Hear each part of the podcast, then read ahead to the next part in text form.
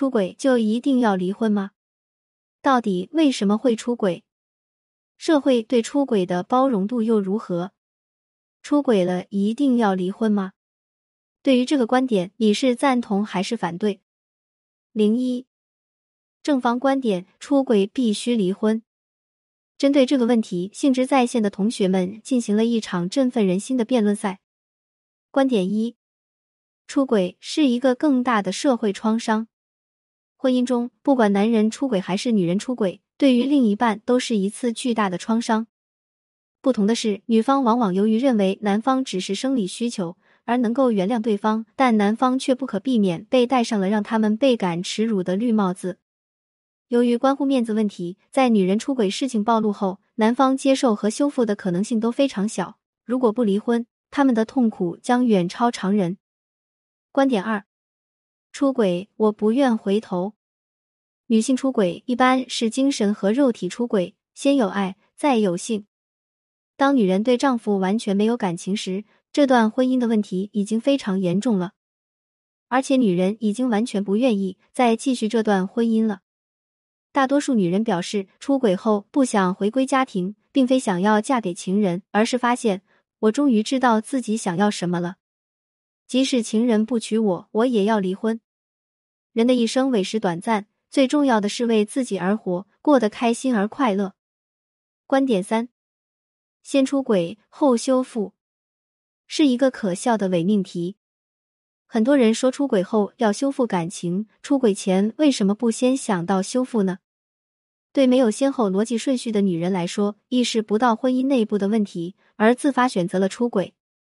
现实生活中，他们的修复意识和意愿是微乎其微的。女人出轨前有没有意识到婚姻问题呢？有没有尝试过修复呢？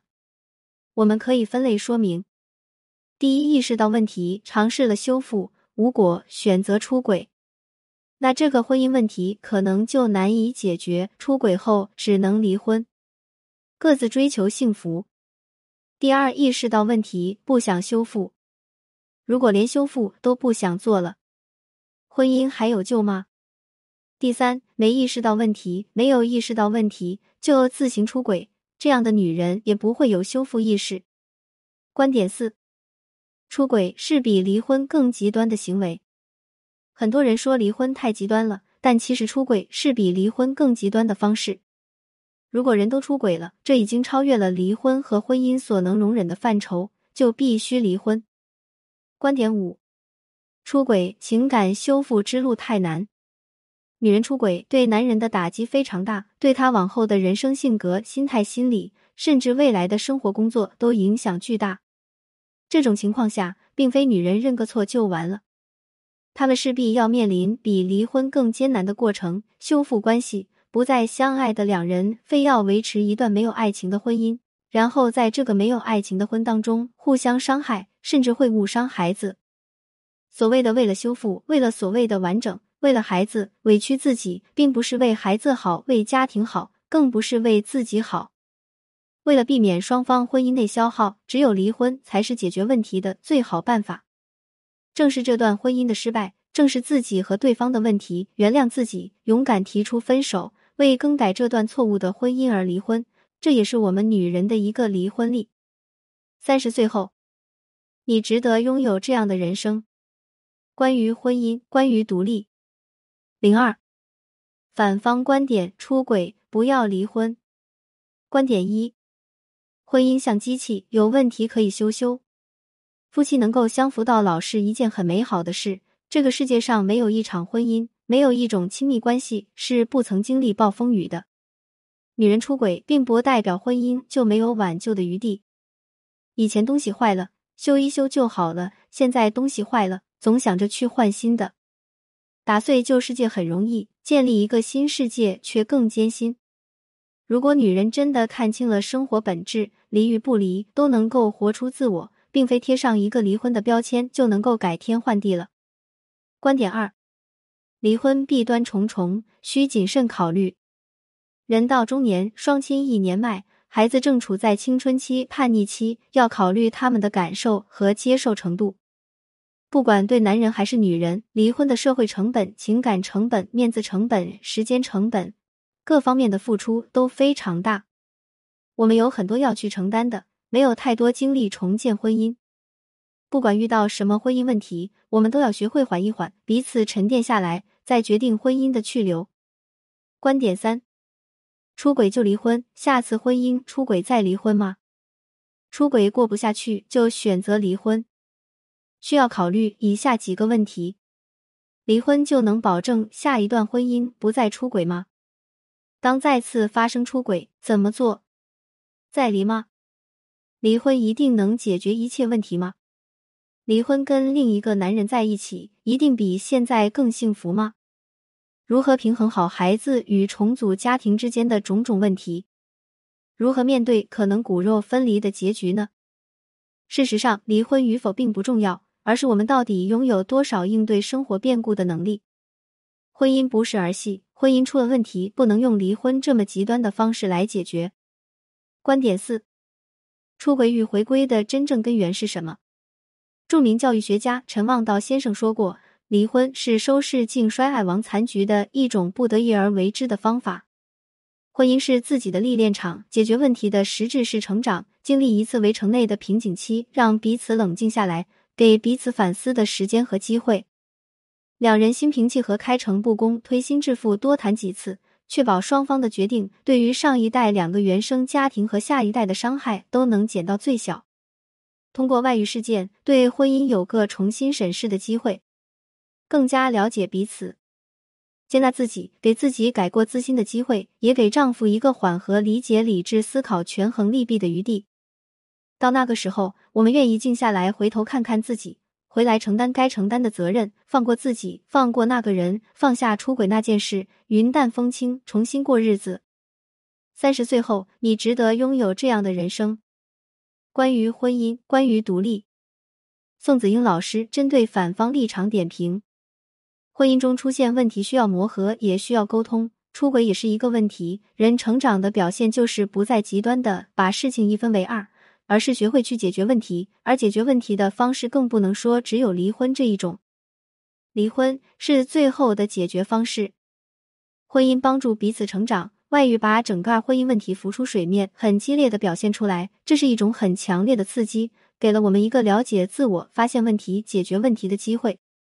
借此机会，让我们反思、自我成长，去发现我跟他之间怎么出现问题了，我就去出轨了。我们为什么会逃避？为什么会沟通不畅？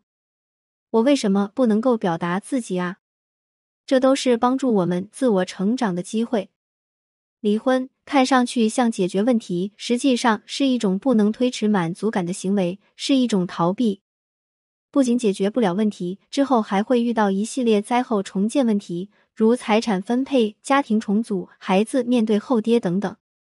正方说，离婚之前尝试过修复了，之前的尝试达到怎样的程度？